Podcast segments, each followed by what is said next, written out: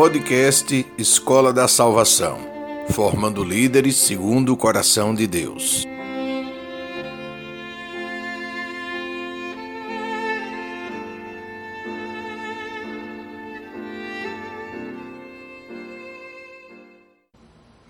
Se tem uma coisa que podemos dizer de Satanás é que ele nunca descansa.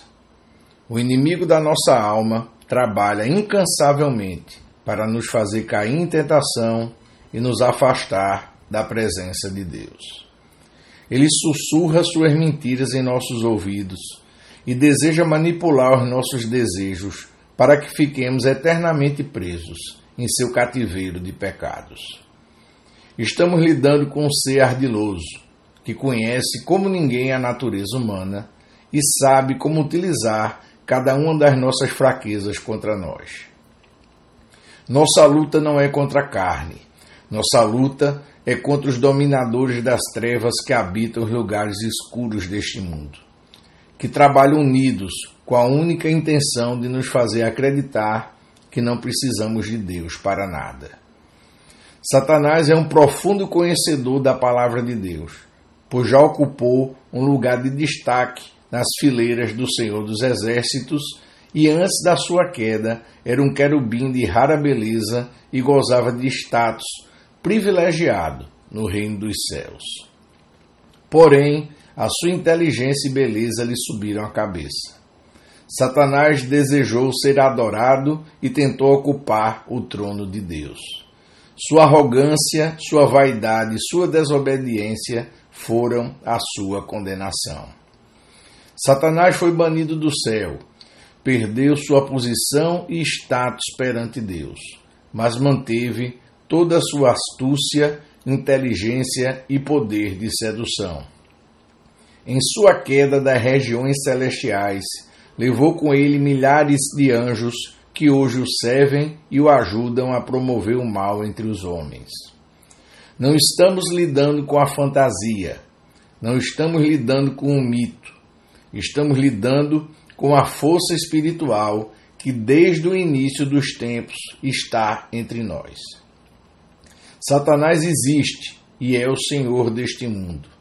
Todo aquele que nega o senhorio de Cristo e tenta viver a sua vida confiando em sua própria força, pode a qualquer momento cair nas mãos deste inimigo. Satanás não vive no inferno, ele está entre nós. O mundo em que vivemos é o seu reino é aqui que o nosso inimigo opera. É aqui o nosso campo de batalha. Satanás vive rodeando a terra, rugindo como leão, à espera apenas da oportunidade para encontrar uma alma que ele possa devorar. As armas mais poderosas desse inimigo são a mentira e a tentação. Ele manipula e distorce até mesmo a palavra de Deus para nos fazer cometer erros e pecar. Ele fez isso com Adão e Eva no jardim do Éden e tentou fazer o mesmo com Jesus durante os 40 dias que o nosso Mestre e Senhor foi tentado no deserto. A diferença é que Adão e Eva caíram em suas mentiras e Jesus combateu as mentiras de Satanás com a verdade do Evangelho. Jesus nos deu o melhor exemplo de como combater este inimigo ardiloso. Temos que combater as mentiras de Satanás, conhecendo bem o Evangelho e pregando a verdadeira palavra de Deus.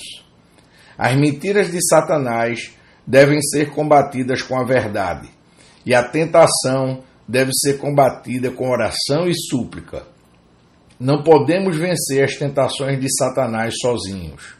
Temos que orar e vigiar sem cessar, para que o Espírito Santo de Deus esteja em nós e nos dê força e capacidade para resistir às setas inflamadas do pecado atiradas contra nós pelo nosso inimigo. Satanás conhece bem as nossas fraquezas, mas só Deus conhece o nosso coração. Não podemos enfrentar Satanás sozinhos não temos forças para resistir às suas mentiras e tentações.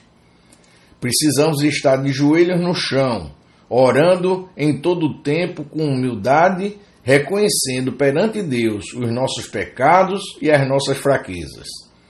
Pois um coração contrito é aquele que confessa os seus erros, admite a sua incapacidade e busca salvação nos braços de Jesus. Nosso inimigo é real, ele é uma ameaça para todo aquele que decide seguir a Cristo e aceitar a verdade do Evangelho. Satanás não se importa com aqueles que são do mundo e aceitam viver presos em seu cativeiro de pecado. Satanás está em busca daqueles que confessam a Cristo como seu Senhor e Salvador.